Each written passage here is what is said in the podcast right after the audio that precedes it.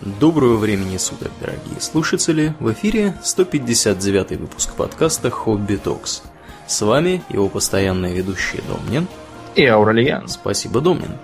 Итак, в этом выпуске мы решили в некотором роде э, расширить, углубить э, идею подземных поселений, которую мы рассмотрели в выпуске прошлом. И сегодня мы, Домнин, о чем поговорим?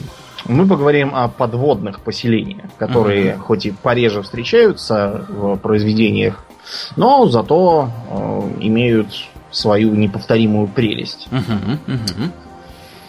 С чего все началось? Несмотря на то, что подземные города это, скажем так, придумка очень старая, а подводные по причинам физическим и физиологическим сравнительно новомодное изобретение. Да, мы, не будем, мы не будем сразу сделаем такой дисклеймер, мы не будем говорить о городах, которые, как Атлантида мифическая, затопила, затонули или еще где-то что-то их накрыло, значит, водой. Мы будем говорить о том, как люди, собственно, могут жить под водой. Вот, а не лежать там костями и прочими да. частями тела. Да. Кормить рыб. Угу. Вот. Э, поэтому фактически про идею жизни под водой полноценной стали задумываться только со второй половины 19 века. Нет, и до этого были всякие... Э, был кое-какой интерес к подводному миру. В частности, был изобретен в незапамятные времена еще водолазный колокол. Он же кессон. Как работает водолазный колокол, Аурелиан? Водолазный колокол работает очень просто. Это, э, по сути, как, практически как настоящий колокол, здоровый такой. Вот, и он, я так понимаю, что ты, значит, в этот колокол под него забираешься и потом опускаешься вместе с этим колоколом вниз. И изобретение это, вообще говоря, оно достаточно, э, скажем так, давнее. Э, вот у нас тут есть в Стокгольме музей э, корабля Ваза. Он же ВАЗ. Угу, Здоровенный да. корабль, который 300 лет пролежал э, в Стокгольмском, значит, вот этом вот озере, которое у нас выходит в море. Вот, все потому, что его там плохо построили, он перевернулся и затонул благополучно. И не сгнил он только потому, что он лежал в пресной воде, а не в морской. Так вот, в свое время пушки с этого корабля в количестве, если мне не изменяет память, 24 доставали как раз с помощью такого колокола, потому что пушки были очень ценным, так сказать, э, объектом. Их трудно было делать, они были достаточно дорогостоящие. И вот у них там в этом музее как раз есть здоровенный вот такой колокол, в который можно э, значит, забраться, посмотреть, что там как. Вот, прям вот с этим колоколом, значит, стоял мужик с багром, опускался в эту воду. Вот, естественно, там как бы больше 15 минут он работать не мог, потому что вода ему поднималась по горло, ну, практически, ну, не совсем по горло, а там по грудь, я так понимаю. И он, значит, вот этим багром там в полной, я не знаю, темноте, как он это все на ощупь делал, доставал эти пушки и вытаскивал их на берег. В итоге все 24 пушки в конечном итоге с корабля спасли. Угу. Но это было еще во времена Македонского, судя по всему, потому что Запросто. рассказывается, угу. будто бы он осматривал под, подводную часть укреплений, когда шел через Малую Азию, там, угу. у города Тир, то ли там еще у чего-то, не помню. Вот он опускался как раз в водолазном колоколе. Такое применялся для, например, строительства мостов через реки достаточно широкие, чтобы нужно было вбивать опоры Э, в, морское, в речное дно для того, чтобы поднимать сокровища затонувших кораблей, угу. поскольку корабли тонут по разным причинам с давних времен, а груз у них часто ценный. Вот поэтому использовали водолазов в колоколах этих, чтобы э, все это извлекать.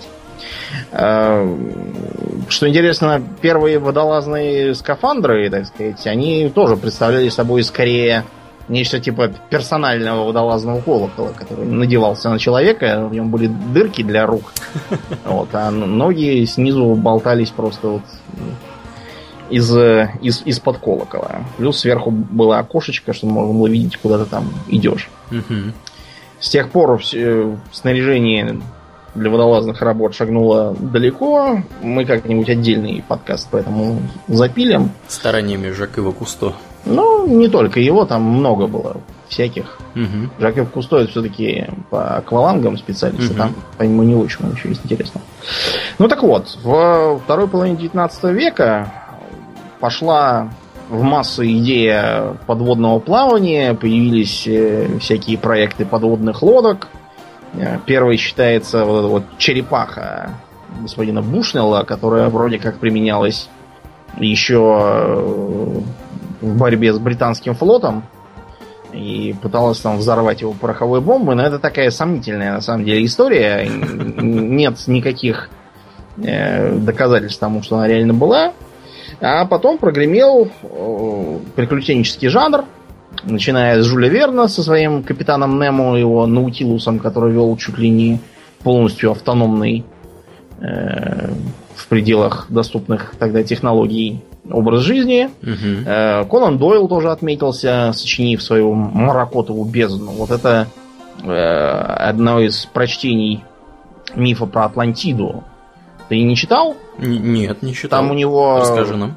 Они создают там нечто типа такого убежища 13, только на случай затопления они атомной войны, и продолжают там сидеть под водой в этом убежище 13 Атлант. Угу. При этом почему-то никаких попыток вылезти оттуда они не делают. Им там, видимо, очень нравится под водой. Потом настал 20 век.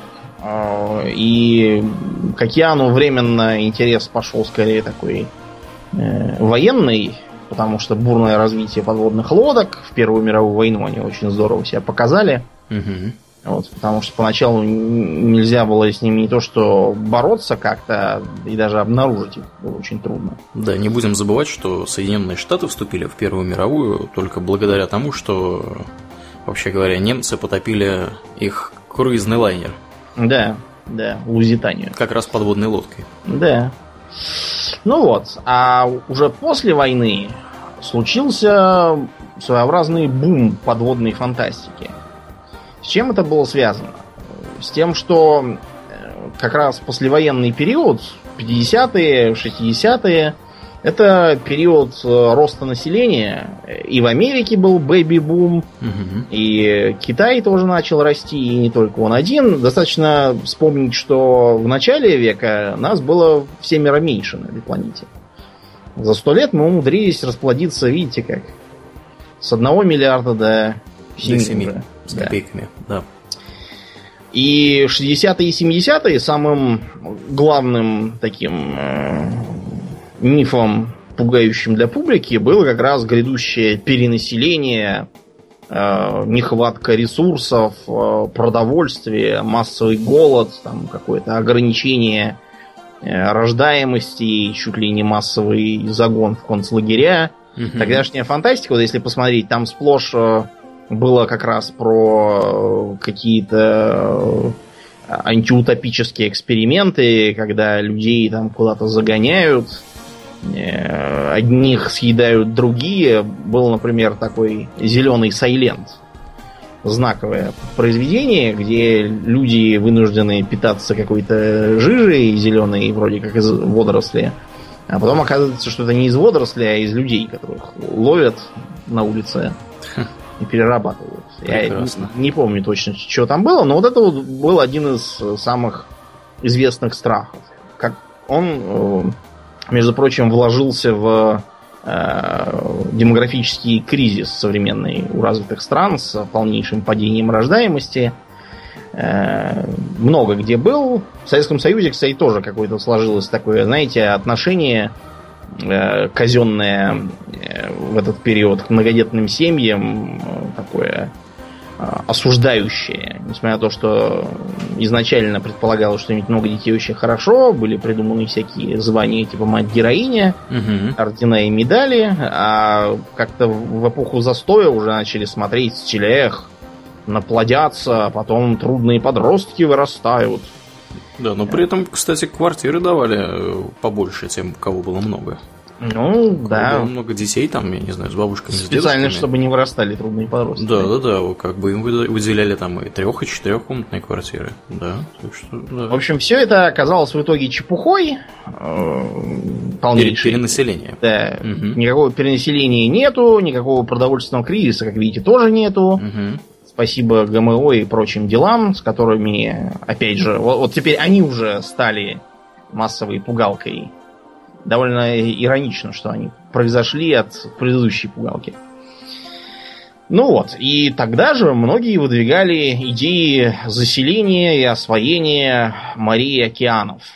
Ну, собственно, в, в качестве меры борьбы с перенаселением, да, с перенаселением, да, и лишний народ туда спихнуть, да, и завести там всякие сельские хозяйства. Да, ну еще же, Домнин, это один аспект, а был же еще и второй. Не будем забывать, что конец Второй мировой ознаменовался новой эрой в наступательных вооружениях. Да. Вот, и все стали помешаны на том, чтобы их не убило атомным взрывом. Вот, поэтому кто-то рыл, я не знаю, бункеры у себя там в саду э, напротив э, этого Мексиканского залива, кто проживал.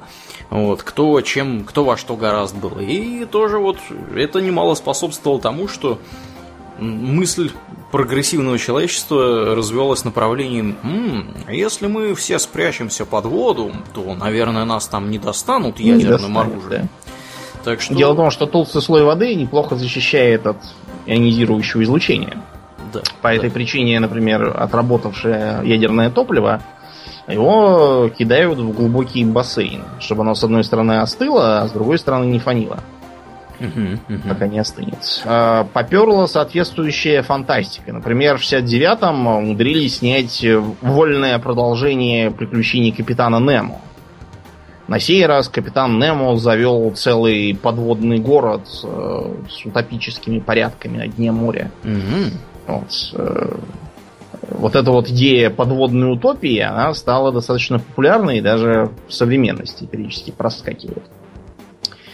А, потом людей заинтересовала добыча полезных ископаемых под водой. Да, это, кстати, важный момент. Не будем забывать, что э, нефть, газ, они не только на суше прибывают, но и... И не столько. Да, и не столько. Оно и на дне морском, поэтому многие прибрежные государства, включая Россию, занимаются тем, что разрабатывают нефть и газ так называемом, на так называемом шельфе, то есть да. в море, неподалеку от берега. Это, конечно, дороже, чем просто поставить вышку, но, тем не менее, при больших запасах это вполне себе экономически целесообразно. Угу. Что интересно, у нас э, в стране шельфовое бурение продвигал никто иной, как Берия. Угу. Про это сейчас стараюсь не вспоминать. Да, он же, кстати, продвигал э, ядерное оружие, если мне не изменяет да. память. Да, действительно. Не собирался ли он бурить э, ядерным оружием чего-нибудь? Не, не знаю. Но у нас вообще была такая теория, чтобы ядерными взрывами, а особыми бомбами, чистыми такими, осуществлять э, раскопки полезных ископаемых, ископаемых. Да, угу. на поверхности, и не только. А в 48-м, например, начался такой интересный проект, как нефтяные камни. Что это за камни? Значит, в Каспийском море А-а-а. есть такой угу. водный город. Он не подводный, он все-таки над водой, но он занимается добычей ценной нефти и газа э, Выглядит он, знаете как, вот кто играл в последний Metal Gear Solid, может вспомнить, что там у главного героя такая морская база была. Выглядевшая как сеть платформ, соединенных эстакадами, по которым можно проехать на машинке.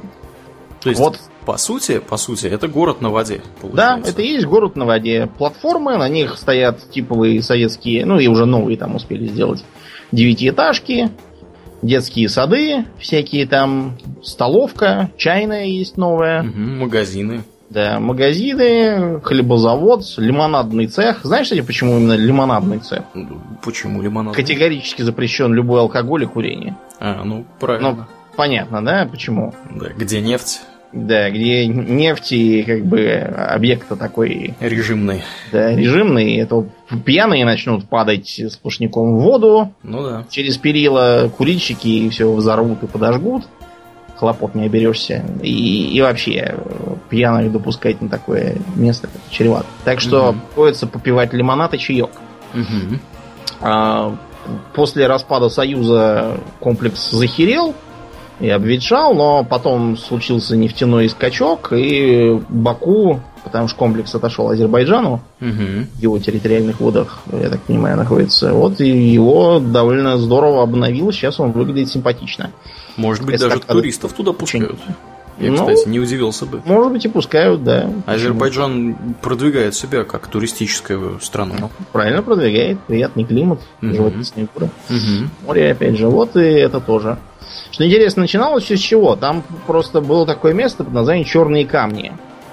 Э, то есть отмель, на которых несколько едва высовывающихся из-под воды скал, э, которые были славны проплывающим морякам тем, что там воняет нефтью. Mm-hmm. Ну и после войны, когда искали, чем бы расширить производство, э, решили за это ухватиться, послали туда лично тогдашнего министра нефтяной промышленности и он там копался с геологами и накопался до того, что было сочтено целесообразным устроить там городок. Выглядит очень симпатично. Э, даже сейчас. Но это надводный город. А многие предлагают строить подводные такие поселения по добыче разных полезных минералов. Например, большая часть мировых запасов титана, она как раз в прибрежных водах угу. находится. И это, кстати, очень удобно, потому что жилье предполагается строить из самого этого титана. Да. Для подводного города. Потому что, что принципе, прочный и легкий. Да, и все такое. Угу. Кроме того, под водой изрядные запасы марганца, например. Марганцу руду там я видел один прожект. Э, выглядит следующим образом. Э, сверху корабль-матка. Э, под кораблем маткой в толще воды болтается такой типа батискафа только большого. Угу. А от него идет вниз такой толстый шланг, ну и наверх тоже идет. А там снизу ездит такой гусеничный комбайн по дну моря, и он как пылесосом таким всасывает кусочки марганца, который свободно валяется там россыпью на дне. И вот этот марганец через шланг идет наверх, там его в, этой, в этом плавающем блоке управления сортируют, и отправляют наверх на корабль матку. Не совсем город, но тоже интересная штука. Угу. К слову о батискафах и батисферах. Для освоения глубоких вод они очень нужны. Почему именно специальный батискаф, а не обычная подлодка? Ну, дело в том, что вода, вообще говоря, довольно тяжелая, и 10 э, метров воды примерно соответствуют одному атмосферному давлению. То есть, если вы нырнули на 10 метров, то на вас давит уже не одна атмосфера, а две. Ну и, соответственно, дальше больше. Если вы нырнули на 30, то у вас уже 4 атмосферы. Вот. И э, проблема в том, что подлодки, они, вообще говоря, не предназначены для э, глубокого погружения, потому что их просто-напросто сомнет, сомнет на глубине да. толщей воды. В нашей стране подлодки делают с двумя корпусами. Угу. Сверху мягкие, а внутри жесткие. Вот э, они могут нырять на километр. И даже немножко больше, правда, потом придется проходить капремонт. Угу. Увы. Ну, в основном выпрямлять, собственно, внешний да. корпус.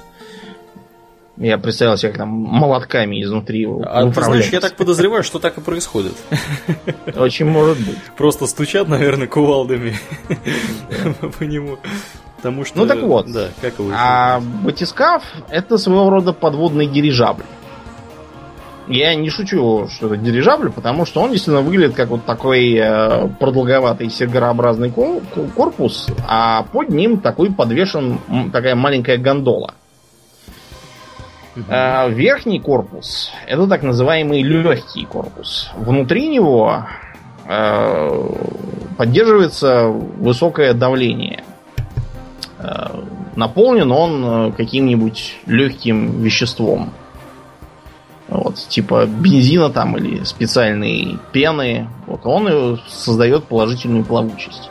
А вот в этой маленькой гондоле снизу, там э, сидят, собственно, люди и все такое. Там поддерживается нормальное давление, чтобы не приходилось потом проходить соответствующие процедуры. Вот э, такая интересная конструкция. Гондола практически всегда сферическая. А почему сферическая, Аурлиен, а не Потому круга? что сферическая форма, она самая выгодная с точки зрения прочности на большой глубине. Когда на вас давит огромная толща воды, до 20 килограмм там, на квадратный сантиметр и больше, э, даже небольшая э, неточность вот, сферической формы способна привести к разрушению вот этого погружаемого аппарата. То есть угу. желательно, чтобы сфера была прям идеальная сфера. Короче, это да, оптимально с точки зрения распределения давления. Угу. А вот легкому корпусу давление не страшно, потому что если в него налита жидкость, то ему не обязательно быть сильно прочным. Ну да. да. Просто потому что жидкости очень мало сжимаются. Попробуйте вот набрать, допустим, в э, плотно закрытый пакет воздуха и сжать его. У вас это удастся. Налейте туда же воды и попробуйте ее сжать, ничего не получится. Ну, конечно, в теории мы могли бы сказать, что да, давайте повысим давление в самом, собственно, погружаемом аппарате. Вот. Но проблема в том, что до определенного предела, конечно, это делать можно, а дальше просто люди там попомирают. Полопаются. Ну и потом вообще э, высокое давление это такая, знаете, штука опасная. А водолазам известна такая неприятная болезнь, как кессонная болезнь. Да, причем самое интересное, что изначально эту болезнь, как я так подозреваю, не подозреваю, где-то я это видел, э, была у шахтеров как ни странно, да. которые погружались куда-то, значит, глубоко под землю, и у них там, видимо, проходи, происходили какие-то процессы похожего характера.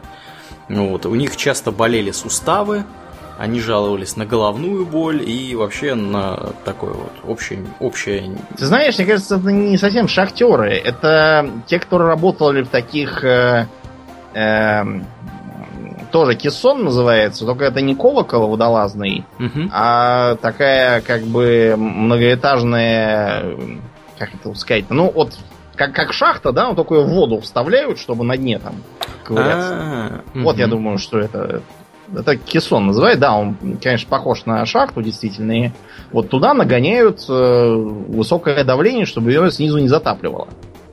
Угу, и угу. те, кто в ней поработал, те и правда жаловались на всякие неприятности с суставами, с головой, э, нарушение кровообращения э, и да, всякое так. Прочие, прочие неврологические проявления всего этого да. дела, и не только неврологические. Так что же, что, что же это за кессон? Как он вообще возникает? Давай расскажи. Если, да, если Кессонная попросту, болезнь. попросту. Вот представим, что аквалангист поплыл достаточно глубоко. Ему для этого понадобится как вам сказать, но акваланг устроен, насколько я понимаю, так, чтобы чем ты глубже погружаешься, тем чем сильнее на тебя давит вода, тем больше давление воздуха, который ты вдыхаешь. Специально, чтобы это уравновесить. Угу. Вот. И из-за этого в кровь, я так понимаю, попадает избыточное количество азота. Угу. Если вы, поплавав там внизу, резко всплывете, то этот азот не успеет выйти из крови, и получатся пузырьки. Да, то есть у вас, по сути, в ваших кровеносных сосудах начнут образовываться пузырьки этого самого азота за счет того, кровь... что давление резко снижается. Да, кровь закипит буквально. Вот это вот закипание, оно может кончиться для вас плохо, как болями в суставах, так и э, например, параличом. Угу, угу. И можно и дуба врезать, кстати, очень да, хорошо. Да, да, легко, легко. Каким образом с этим борются? Если уж так так нужно, чтобы лезть в мягком снаряжении на большую глубину, то после этого стараются медленно, так медленно всплывать. Угу. А, чтобы процесс рационализировать, применяется декомпрессионная камера. Человека, который э, ну, так вышло, что ему пришлось быстро всплыть, чтобы он не врезал дуба, его сажают в герметичную камеру, куда накачивают воздух под высоким давлением. По сути, это обычная барокамера, просто со своей спецификой. А пока он там сидит с высоким давлением, э, воздух постепенно выкачивают, давление снижается, а азот постепенно выходит из его крови, не закипая. Угу. Потом его можно выпустить, и он будет здоровый. Да, ну или не... практически здоровый. Да, как, да. Как, как, как, как, как, зависит от того, насколько вы быстро его туда посадите. Да. да, ну, надо сказать, что этот процесс усугубляется, процесс вот э, образования этих пузырьков усугубляется малоподвижностью, холодной водой, и, то есть, если вы находитесь в холодной воде, и если вы... А на большой глубине да. теплой воды, знаешь... Да, не очень много. Да. да. Да, ну я так понимаю, что это для условий, например, Арктики, в которых действует большая часть подводного флота нашей страны, она, собственно, самая актуальная. э, тема. Вот. И кроме того, я так где-то видел, э, рекомендуют пить воду обильно перед тем, как погружаться, потому что это разжижает немножко кровь и способствует об, а, облегчению выделения азота. Ну да, логично, логично. Вообще, вот тут э, один из главных, как бы сказать, не то чтобы мифов, а таких штампов из э, произведений про подводные поселения, они их вечно куда-то загоняют в Марианскую впадину. Угу. Объяснение тут следующее. Ну, во-первых, э, надо объяснять сюжетно. Либо почему этот город до сих пор был не найден и был тайной, либо э, почему там случились какие-нибудь неприятности. Типа авария, там надо день простоять, ночь продержаться, пока там не спустится помощь и всякое такое. А, в реальности на большой глубине создавать поселение не то чтобы... Целесообразно. Целесообразно, да, потому что, понимаете, тут срабатывает такая, такое заблуждение. Чем глубже копаешься под землю, тем больше всего интересного находишь. Хотя это тоже абсолютно как бы ничем не, не оправданно сверхглубокие шахты совершенно не обязательно какие-то богатства там тебе. Да, у нас есть, кстати, самая глубокая шахта в мире, по-моему, на Кольском полуострове. Да, она Кольская сверхглубокая, так называется. Вот, она, сколько она, не помнишь, 12 я километров? Я не помню, очень глубокая, да. Вот, и я так понимаю, что это был просто исследовательский проект, то есть в ней ничего не добывали. Да, просто сверлили и смотрели, что получается. Угу. А получалось то, что камень на большой, под большим давлением делается текучим. Угу, Очень угу. интересно. Так вот, а под водой на самом деле все гораздо проще. Если посмотреть как бы на срез морского дна, то вы увидите, что основная масса жизни тусуется в мелководье. А чем дальше, так сказать, ко дну, тем более бедный живой мир, и тем меньше там солнечного света. Именно из-за этого, собственно, и меньше жизни. Потому что вода имеет ограниченную пропускающую способность для света, и на глубине становится темновато. А если там темновато, то там нет водорослей. А если нет водорослей, то нечего жрать рыбам. Если нет рыб, то более крупным рыбам тоже. Да, ну там обитают в основном организмы, которые энергию воспроизводят и получают э, при помощи каких-либо химических реакций. А также падальщики. Да. Угу. Потому что остатки гниющих э, всяких трупов опускаются на дно морское, а там ползают всякие крабы, морские звезды, всякие скаты, вот они это все потребляют. Само собой, плотность живой природы там сравнительно низкая. Угу. Вот, ну и да, там холодно, к тому же. Э, в глубоководной пучине живут только совсем уж специальные существа, типа, например, известной рыбы-удильщика со светящимся э, стебельком перед носом всяких странных э, рыб типа угря большерота, такой довольно забавный угорь, у него огромная голова с пастью, и за ней такой хвостик, остальное тело. Очень непропорционально развит. Это связано с тем, что там э, мелкой рыбешки мало, а может попасться какой-нибудь вот такой же удильщик или другой угорь. И вот они, чтобы любую рыбу, даже больше себя размера, можно было сожрать. Там не до выбора.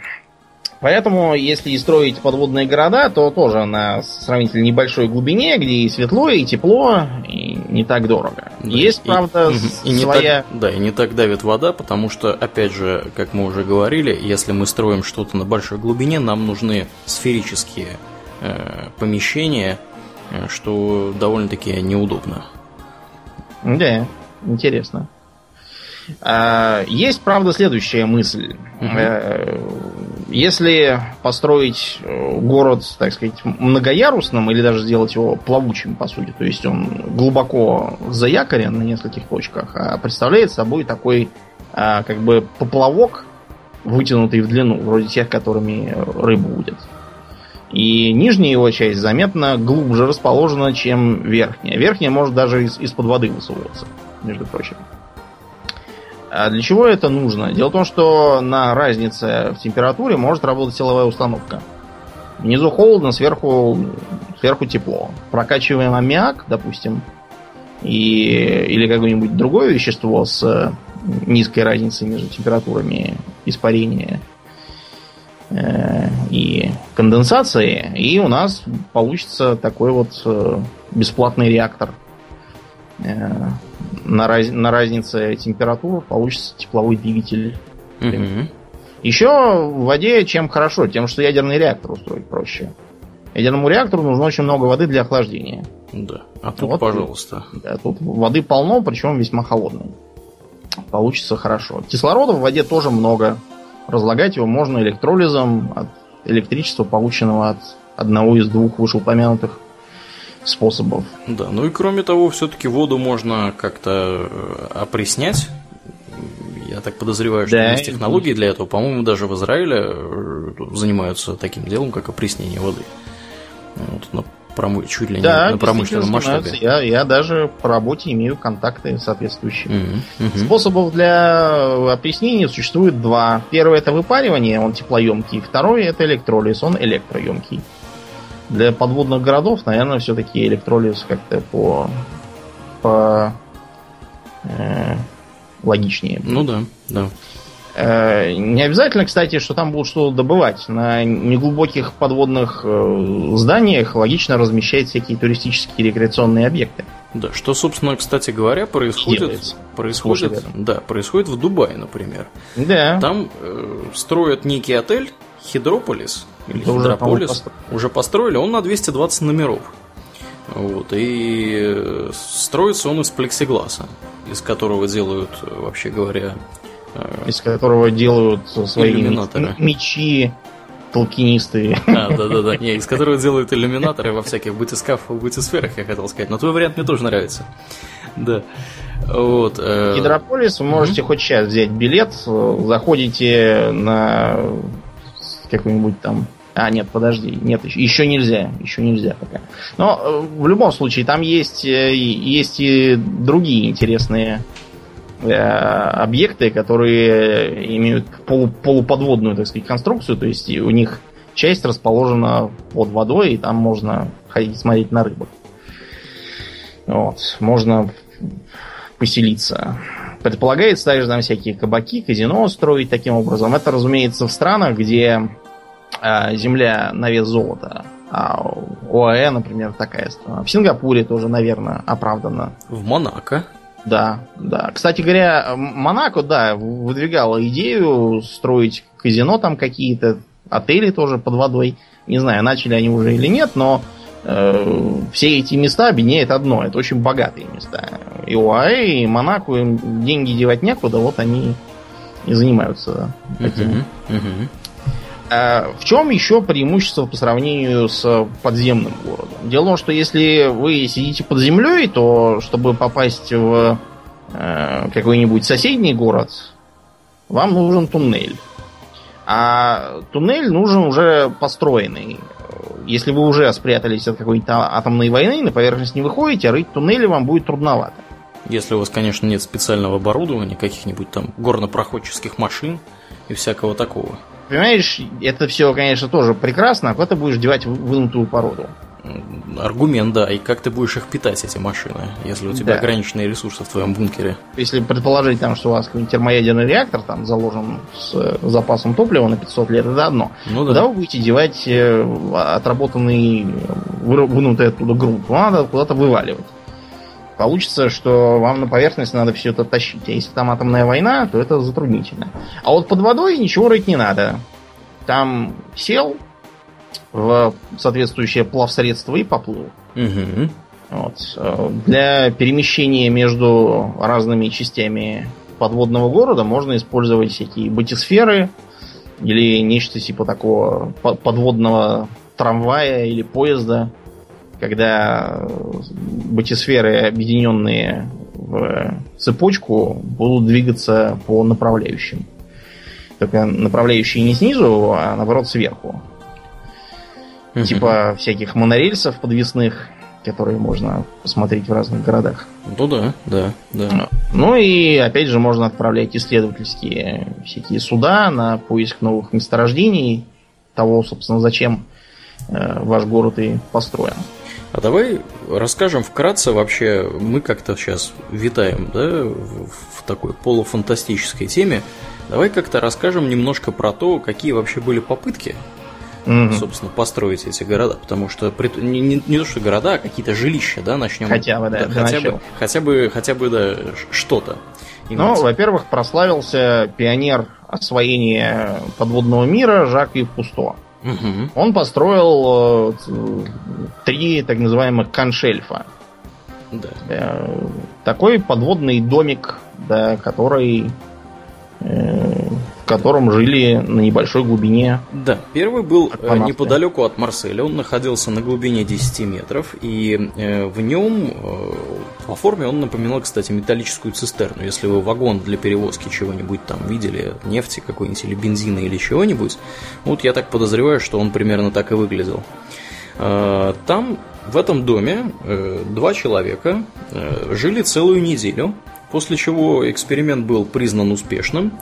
И дальше, так сказать, больше в Красном море, уже в 25 значит, километрах от порта Судан, построили второй вот этот вот домик. Э, он, я так подозреваю, был формы такой вот трехконечной звезды. Э, и сейчас он, кстати говоря, является туристическим объектом. Туда дайверы плавают посмотреть на его заржавелые руины. Вот. Э, там э, несколько помещений было, в том числе гараж подводный да, для такого вот, знаешь, лета... не, не, хотел сказать, летающего Плавающего, блюдца. ныряющего блюдца. Ныряющего блюдца. Ну, да, он, так, такой забавная подлодка. Я смотрел просто по ящику сериал про него. Да, да, да, да, да. Там вот такая подлодка. Оно там, да, плавало. Туда в нее забираешься, в ней наход... можно управлять ею лежачи. Вот, и она, по-моему, на 4 часа имеет запас аккумулятора. Имела. Я так думаю, что она может быть уже не на ходу. На 24 часа запас кислорода, если там два человека. Вот такая забавная. И находился вот этот дом, он на глубине порядка 30 метров. Э, Кусто даже снял фильм про него под названием «Мир без солнца», и даже, по-моему, он выиграл то ли Оскара, то ли еще что-то такое за лучший документальный фильм. Вот, при вот этой вот... По, по вот этому вот э, домику. Э, третий дом, который собирался он построить, должен был находиться на 100-метровой глубине. Он должен был быть полностью автономным, то есть вне каких, никаких судов обеспечения, которые там болтались бы над ним, Э, не требовалось. И я так подозреваю, не, не подозреваю, вот я смотрю, я не очень понял, построил ли он его или нет. Мне кажется, что он его построил. Но после этого кончились деньги, и никто больше этим не занимался. Вот. Ну, на самом деле, за ним, во-первых, у Кусто есть внучок. Да? Фаб, ага. Фабиан, да. Фабиан так. Э, сравнительно недавно побил рекорд дедушки по сидению под водой безгруззному. Mm-hmm. Вот он э, на станции Аквариус э, сидел. Станция такая, знаешь, выглядит как э, какие-то э, руины подводной цивилизации, но на самом деле там внутри довольно мило. Это рядом с э, архипелагом Флорида Киз, где перегружали когда-то кокаин э, из, из Колумбии, да. Ну вот он там сидел на глубине 18 метров. Там лаборатория. Э, по так сказать, обстановке напоминает житье на МКС. Кстати, да, это важный момент. Э, поначалу американцы э, использовали вот эти подводные. У них тоже была серия лабораторий, они назывались Силаб, по-моему. Да. Несколько они построили этих лабораторий. Выглядит тоже как такой красный сигарообразный корпус, вроде цистерны, стоящие на основании. И они вроде бы, да, вроде бы даже собирались астронавтов тренировать э, в этих лабораториях, потому что, в принципе, астронавты так и тренируются. Есть огромный бассейн, строится бассейн, они там в скафандре, значит, тусуют, и примерно это им, им, им эмулирует э, э, состояние открытого космоса. Вот. Но потом они, я так подозреваю, отказались от этой темы, потому что слишком дорого. Проще построить бассейн, как у нас в Звездном городке. Я так подозреваю, что он точно такой же, как у американцев, примерно по функциональности. И в этом бассейне можно тренироваться без всяких, без всяких этих э, подводных каких-то домов, где шторма могут быть и все такое. Вот. Угу. еще у нас были в Советском Союзе товарищи-энтузиасты, которые замутили проект подводного дома под названием Ихтиандр-66.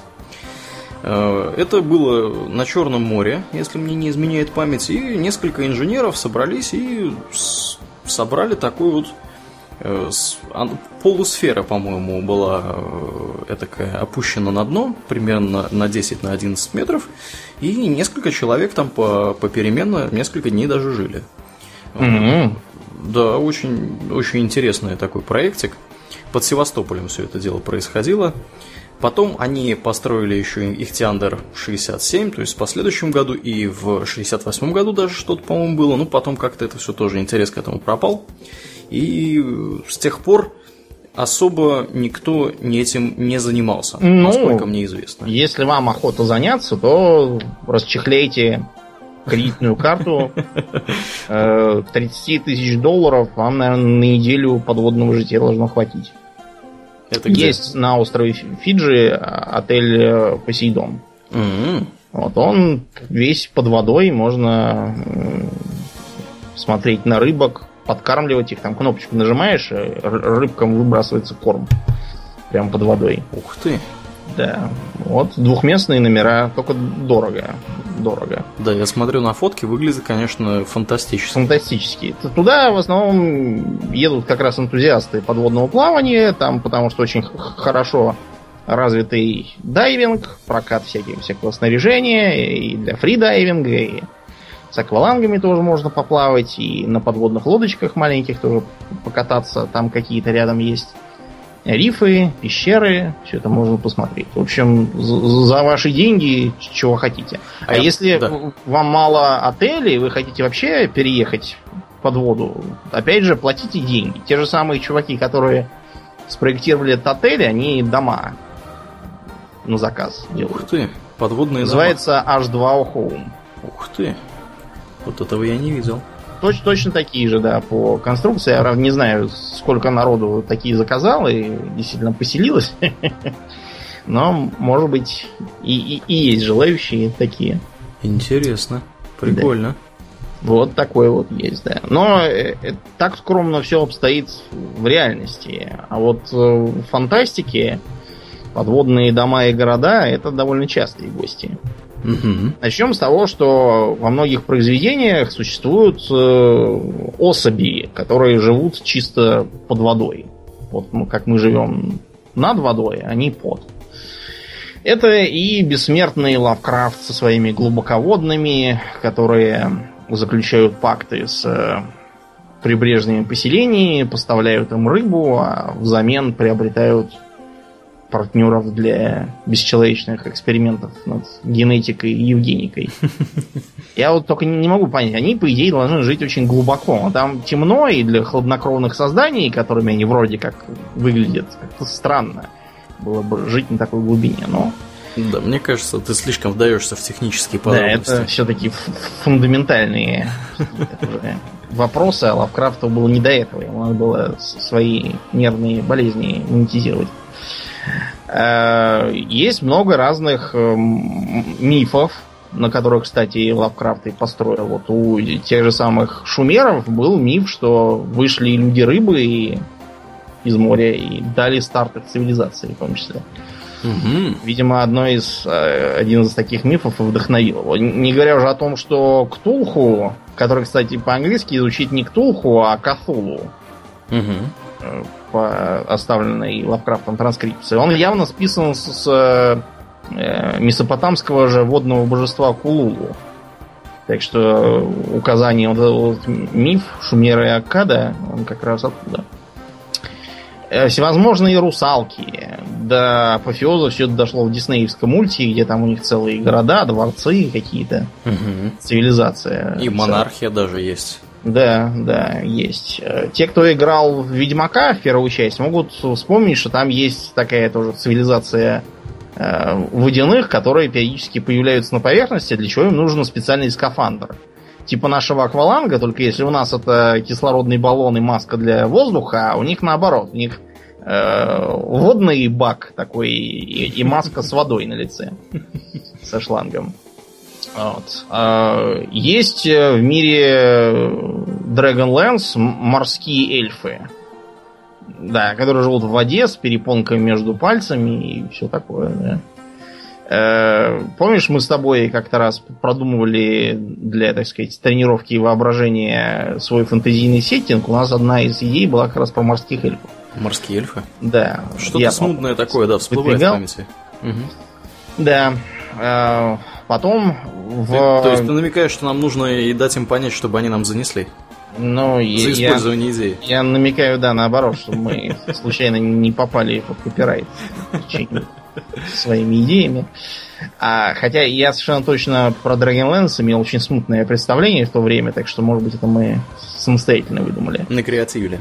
Да. В мире забытых королевств тоже есть много всяких подводных народов, типа сахуагинов. Как правило, они достаточно э, опасные, трудно договороспособные в этом. А, есть такое и в фантастике, в смысле про космос. Э, там есть целые цивилизации, которые тоже живут э, либо полностью под водой, либо преимущественно под водой. Это и гунганы из Звездных войн, и происходящие оттуда же э, как их звали-то, которые на Манаане живут. Не помню.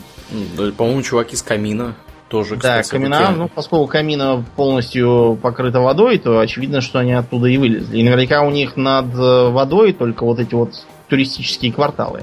Да. А сами они, судя по характерной обтекаемой форме черепов и э, большим глазам, видимо, живут под водой. Да, мне тоже так кажется. И могут там дышать. Э, Еще там были всякие эти э, Намон Каламарии, там два народа живет адмирал Акбар, ну тот, который It's a trap. Вот он It's как раз. Угу. Да, он как раз оттуда. Есть и в Мастера Форион такая раса пришельцев на выбор. Во второй части они были гуманоидного вида, а в третьей, по-моему, стали похожи на каких-то наутилусов mm с, с, с щупальцами. Не помню точно, я за них особо не играл. Но, в общем, они там жили как раз за, за счет Э, за счет полностью океанических планет. Я так подозреваю, что в с этом самом Стелларисе тоже можно такую сочинить. Вот я только хотел это сказать, но мне кажется, что в Стелларисе как таковых морских никого нету. Там есть э, рептилоиды, э, грибы там есть, э, да. птицы, млекопитающие, но я там не видел никого... Рыб как каких-нибудь, Рыб, да. да, или каких-нибудь лягух. Ну, их, вероятно, добавят. Ну, скорее всего, да, потому что уж на поверхности эта идея лежит. Да, да. Надо, кстати, вероятно. в Stellaris, чтобы поиграть опять. Да. Да. В Mass Effect там тоже есть э, водные расы, во-первых, ханаров, которые на медуз похожи, во-вторых, дреллов, которые явно земноводного вида. Вот. Ну и еще есть Левиафаны, из которых все началось. Ну, не будем рассказывать, потому что там это такой спойлер. Его надо самому, э, самому изучить. Угу. Да, вот э, много их, много.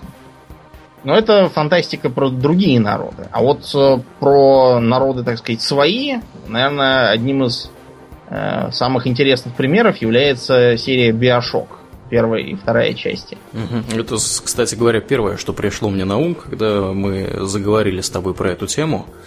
Подводное поселение Биошок.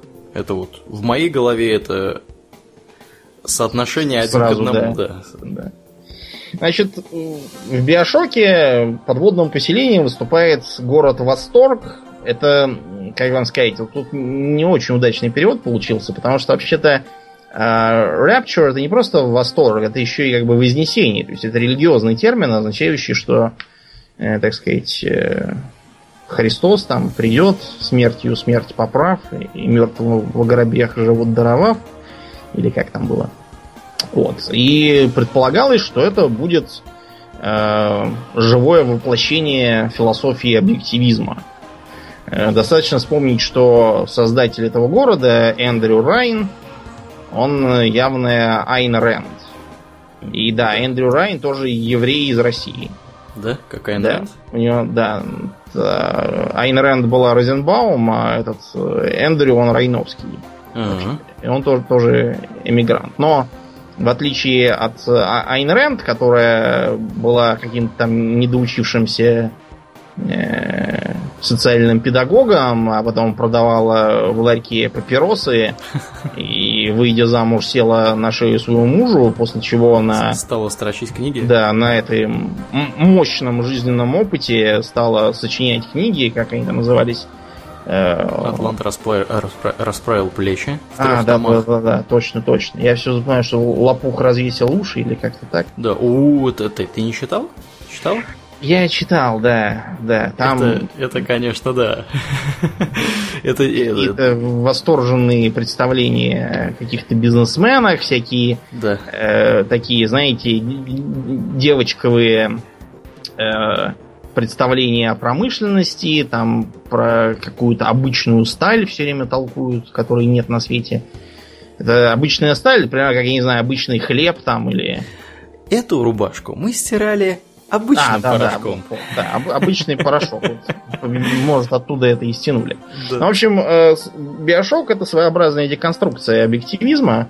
Ты, кстати, в курсе, что когда э, Айн Рэнд э, прослышала про запуск первого спутника и Гагарина, угу. она заявила, что это все обман, и что коммунисты из своего общественного строя они не способны к прогрессу и инновациям, и поэтому ничего такого не может быть, и все, кто, э, кто не отрицал этого самого спутника и Гагарина, она всех банила из своего этого в кружка. Добавлял.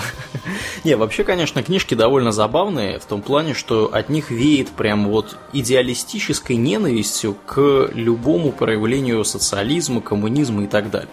То есть у них, у нее, точнее, в голове было впечатление, что идеал э, значит, устройства общества это беспощадный капитализм, где человек человеку волк и так далее. Но, как показывает практика, посмотрите на современные США, э, где живут нищие э, люди, значит, ходят, побираются, друг друга стреляют направо и налево. В последнее время взялись еще и полицейские. Да, еще и, это вообще уже они распустились, я считаю. Вот. В общем, как бы, ну, ребята, так это не работает. Да, можно еще вспомнить, как здорово сработали 90-е годы в России, да. когда невидимая рука рынка. Да, шоковая терапия. Не вписались в рынок, там многие. Много не вписалось в рынок, да. да. Причем да. многие, многие до смерти не вписались. Да, да, да, да. Ну, в общем, поэтому Биошок это вот такое полемизирующее произведение. А, это частое явление, на самом деле. Вот многие, наверное, читали Повелителя мух Голдинга. Угу, Там, да, да. если кто не читал, э, английские детишки потерпели крушение, остались предоставлены сами себе. Ну и быстренько превратились да. в сборище полных отморозков.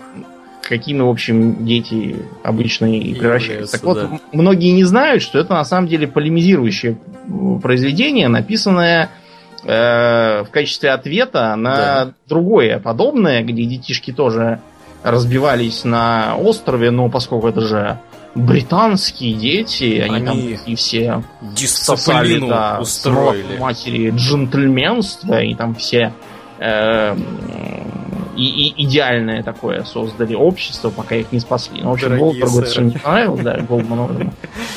Да. Что он поэтому написал, как бы было в реальности. Вот в реальности Эндрю Райн построил свой город, причем, что интересно, э, город, он срисован с чего? С Манхэттена образца там 40-х, 50-х. Небоскребы?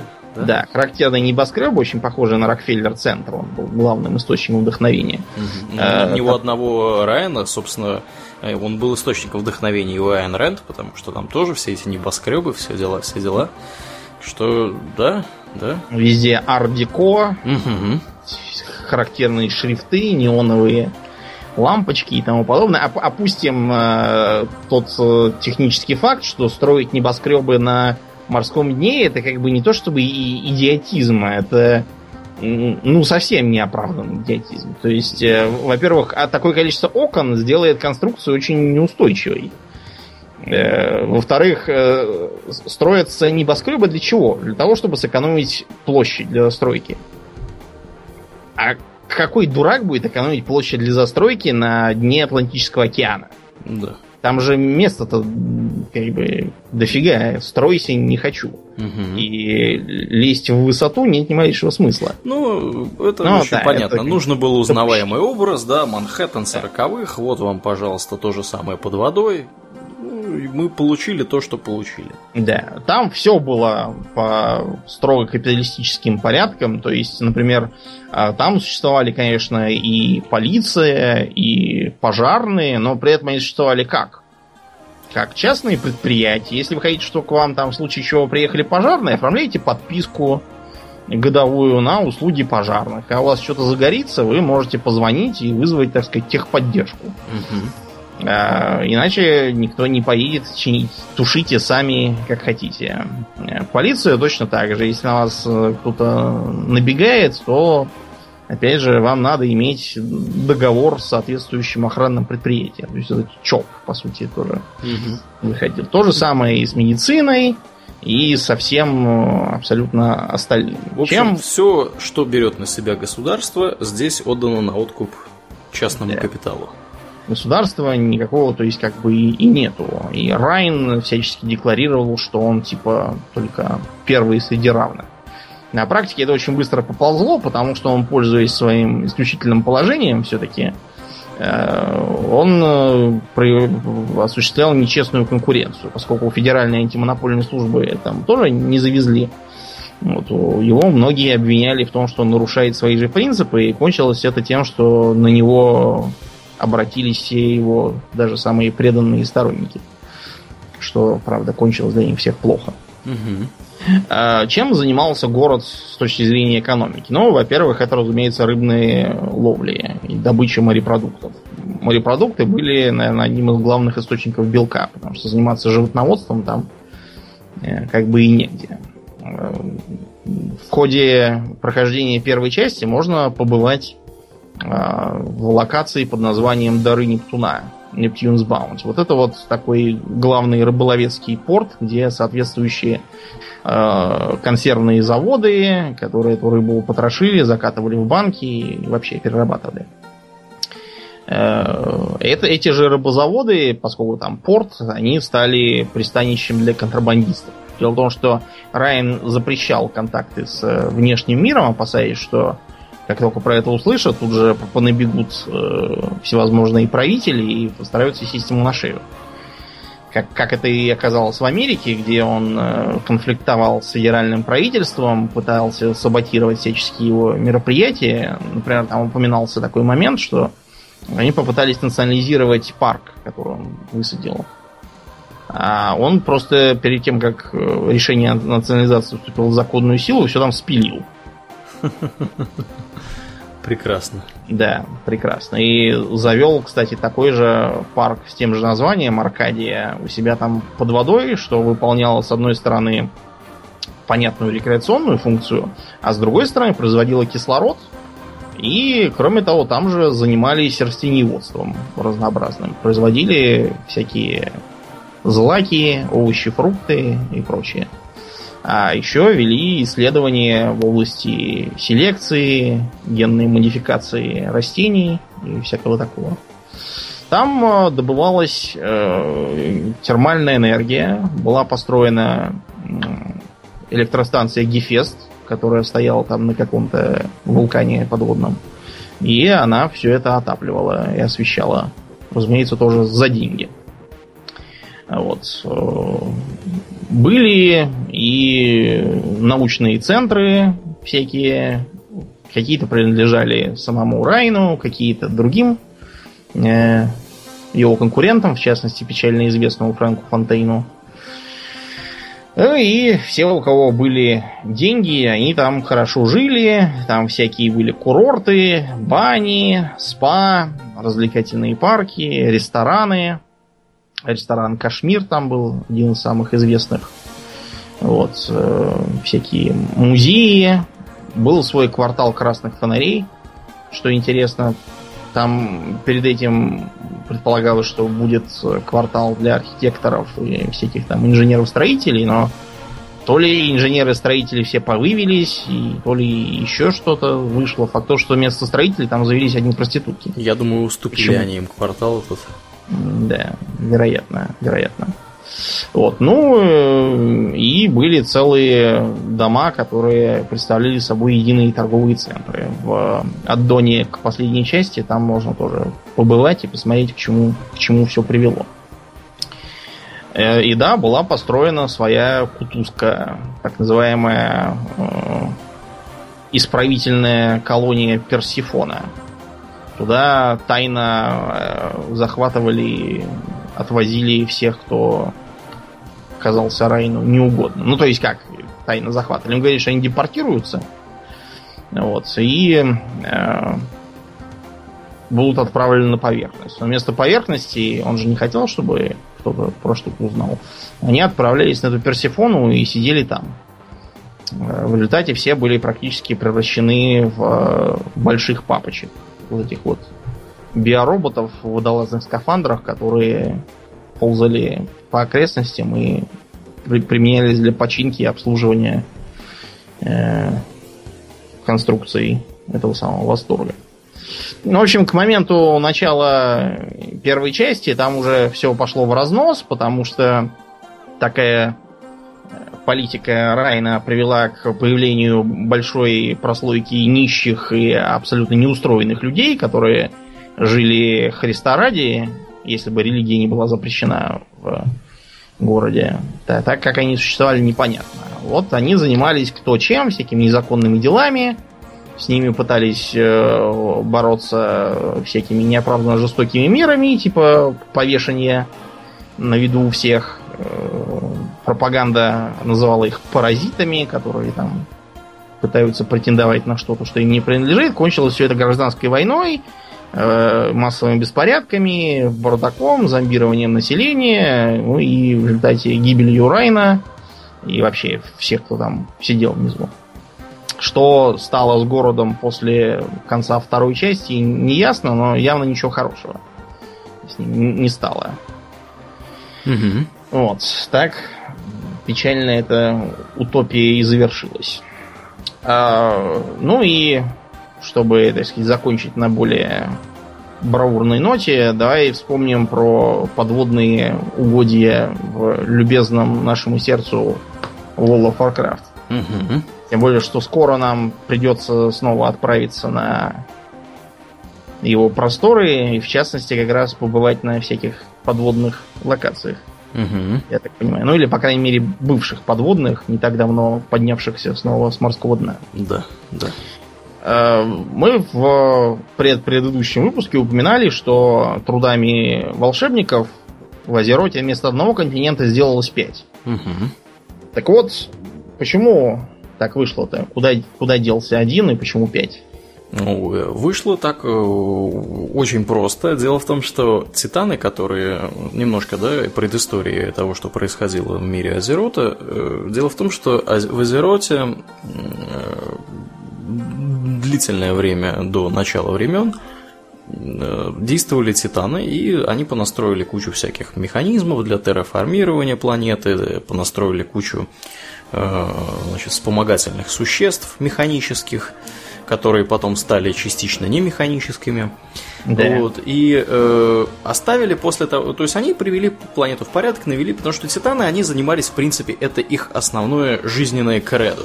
В некотором роде они везде наводят порядок. Они, э, собственно, Э, сторонники всего арканского, магии порядка и так далее, они наводят везде порядок. И они после своего ухода, после того, как они навели порядок здесь и отправились наводить порядок дальше, э, после ухода с Азерота они оставили на нем магический колодец огромного размера, который, э, скажем так, ставшие разумными расы эльфов, в частности эльфов, да, Э, стали использовать не по прямому назначению. То есть они стали использовать его для того, чтобы пользоваться магией. И поскольку они пользовались магией все больше и больше, и в конечном итоге они уже совсем обленились там, вместо того, чтобы идти в лес и рубить дрова, они, я не знаю, колдовали заклинания, и дрова сами к ним прилетали из леса, уже нарубленные. Э, вот, они дошли до того момента, что самые главные злодеи вселенной, где находится Азерот, заметили Э, эту самую планету. Заметили Азерот по, так сказать, эманациям магической энергии, которая из колодца потреблялась. И они путем хитрых уловок внушили ночным эльфам, ну, я не знаю, как их назвать, высшие эльфы или просто эльфы, да. просто эльфы их можно называть, не внушили их лидер, лидеру королеве Ашаре, королеве Ашаре, что недурно бы, так сказать, ну давайте мы вот вам поможем. Познакомиться, да. да не желаете ли вот нас пригласить? Обмен вам... опытом. Угу, культурная. Делегация. Обмен. Вот, и делегацию, в общем, они э, запросили в Изерот. И недолго думая, эльфы без всякой задней мысли решили открыть, так сказать, небольшой порталец, вызвать э, делегацию.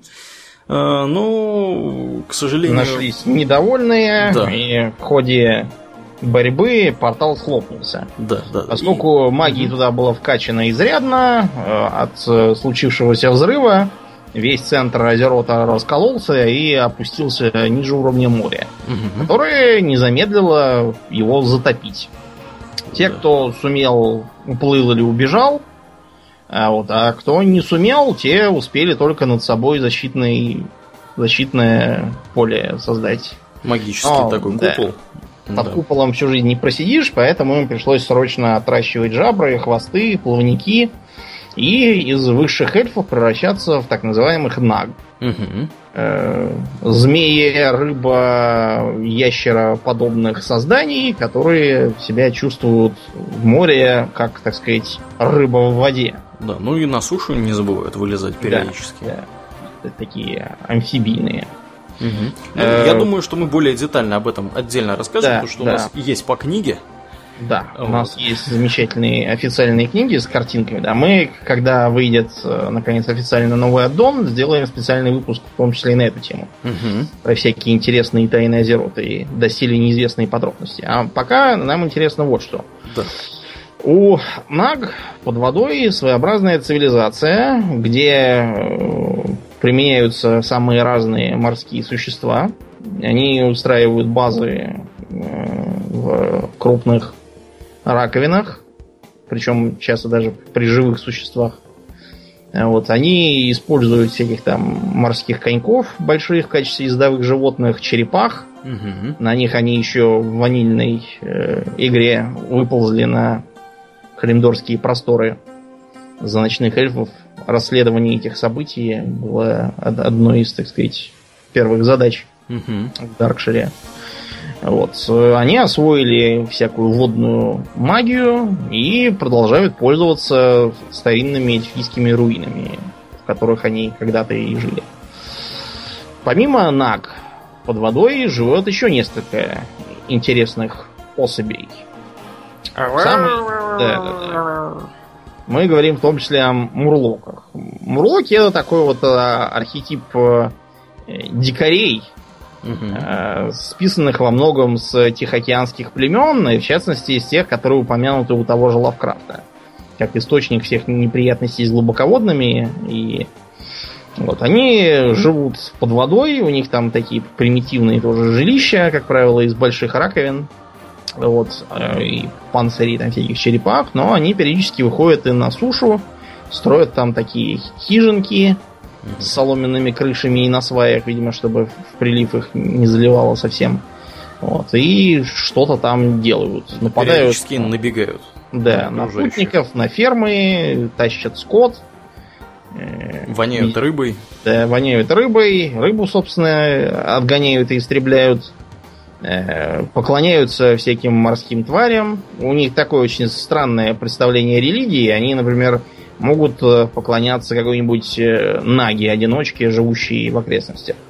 Если нагу сжрала огромная акула, то они начинают поклоняться акуле и так далее. До победного конца. Очень незамысловатый у них э, подход к религии. Те мурлоки, которые жили в окрестностях Рулио, где находилась гробница покойника Саргераса, они, недолго думая, поклонялись Саргерасу. И, собственно, его гробницу воспринимали как храм. Да. Э, уровень технологии у них, конечно, примитивный. Ничего сложнее всяких там копий э, мечей и топоров у них обычно нету. Хотя в том же Хардстоуне можно, например, посмотреть на э, Мурлока рыцаря, который на какой-то жабе скачет угу. с копьем и в доспехе. Но это потому что все-таки Харстоун он такой юмористический. Да, шаман там есть, Мурлок-герой. Да, у, у Мурлоков вообще с э, примитивной магией полный порядок. Они всяких там шаманов и магию воды освоили. Угу. А, еще можно вспомнить э, эпизод из э, Гнева Короля Лича, когда надо было установить контакт с миролюбивым племенем Мурлоков. Угу. Вот, и... В Борейской тундре. Да, да, да, в Борейской тундре и даже поучаствовать в развитии жизни их села. Они пользовались ракушками в качестве э, валюты. Да, забавные чуваки. Да. Друиды с ними вошли в контакт, переодевшись его. А еще есть, э, ну, у мурлоков есть своя глубоководная разновидность, которая похожа не на обычных рыб, а на э, вот этих вот самых удильщиков. Такие мурлоки отличаются чем? У них, во-первых, редуцированные глаза, я подозреваю, что они плохо видят. А во-вторых, у них вот этот вот стебелек на носу. Угу. Они, видимо, эволюционировали как раз глубоководных рыб. У мурлоков с э, прибрежных территорий глаза нормальные. Они видят хорошо, видимо. Угу. А глубоководные, наверное, ориентируются больше по боковой линии. Знаешь, что такое боковая линия?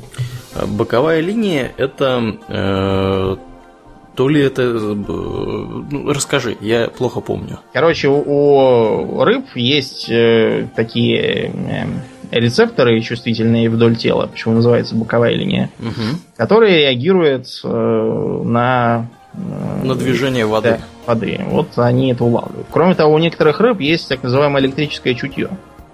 Э, из которого, видимо, у электрических скатов, угрей и самов и развелось их знаменитое оружие. Да, боковая, вот... боковая линия, это, извини, что тебя перевел, угу. она нужна в основном рыбам для того, чтобы собираться в большие косяки и действовать в косяке как единое целое. Синхронно, что... ну, вы да. видели, как плавают они. Да, да, да, ну, потому что это им помогает выживать, и это является очень удобным эволюционным приобретением. Ну, а если эта рыба не плавающая косяками, то она, наоборот, выявляет наличие косяков, чтобы их пожрать. Угу.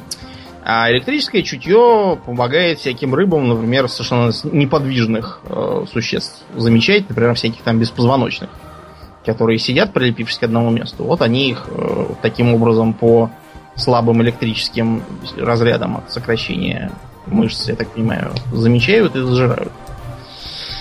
Да. Так вот, помимо глубоководных мурлоков, есть еще, как ни странно, какие-то глубоководные гоблины, именуемые гилблинами. То есть жаберниками буквально. Те, кто побывал в Айшире, могут вспомнить, что они там плавают. Выглядят, в общем, как обычные гоблины, только у них, э, как у наг, э, некоторые черты есть, перепонки между пальцами, какие-то э, ершистые щитки, рядом с ушами, видимо, чтобы вода не, не заливалась туда. В общем, такой колоритный народец э, живет. Я не очень понимаю, как они реагируют на, на нормальных гоблинов. Видимо, не признают как за родню. Откуда они взялись, тоже не ясно. И, честно говоря, их происхождение для меня загад. Я думаю, что это описано в книжке. Да, надо у нас есть. Надо ее дочитать. Дочитать, да. Потому что я в основном про старых богов читал, очень много чего интересного узнал. Угу. Там картинки городов всякие есть. Потому что я, например, раньше не очень понимал, в чем причем тут старые боги, как они связаны с э, стихийными лордами и всяким таким. Вот. В общем, мы сделаем познавательный выпуск по ним. Э, будет здорово. Ну и последний морской народ, который мы хотели бы упомянуть, это странный подвид э, врайкулов. То есть э, великанов-скандинавов таких угу. стереотипных. Какие-то эти врайкулы, э, в общем, они зеленоватого вида, волосы и бороды похожи на водоросли морские, а сами они после смерти почему-то разваливаются тоже на кучу водорослей. Э, приходят они почему-то из морского тумана, и похоже, что постоянно живут именно в море. Кто это, что это и почему это, фиг знает. Прямо скажем. С, обычными врайкулами они вроде как не в контакте. Да, ну зато они хорошо косплеят викингов и то, как их воспринимали, например, в Англии и в прочей Западной Европе, когда они совершали рейды, потому что действительно нападение викингов примерно так и выглядело. Вот, туман. Черт знает кто, и с туманом набегает, да. да. Выглядит живописно. Вот. А на трупы поглядеть не удается, потому что трупом в основном становишься ты. Да, да. Так э, что я так понимаю, что они на все деньги косплеят этих викингов. Да, ну вот в грядущем Адоне удастся побывать на местном корабле Нифльхейм, или как он там называется, угу. как раз, где это, видимо, и есть их база, с которой они набегают. Ну вот и проверим, да. Получая. Ну вот, да. Пожалуй, достаточно морской темы. Да, да, будем закругляться. Я напоминаю, что вы слушали 150 выпуск, 159 извините, выпуск подкаста Хобби Токс, а с вами были его постоянные ведущие Домнин и Аурлиен. Спасибо, Домнин. Всего хорошего, друзья. Пока.